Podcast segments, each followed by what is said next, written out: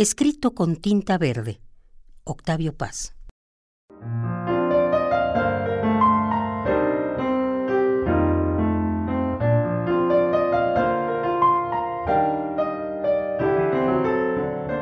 La tinta verde crea jardines, selvas, prados,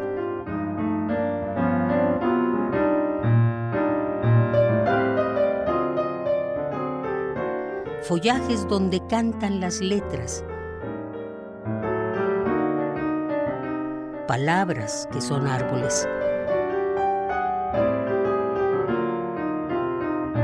frases que son verdes constelaciones.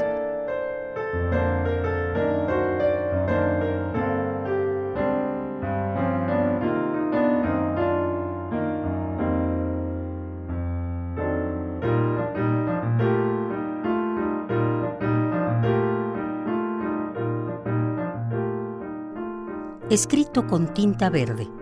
Octavio Paz.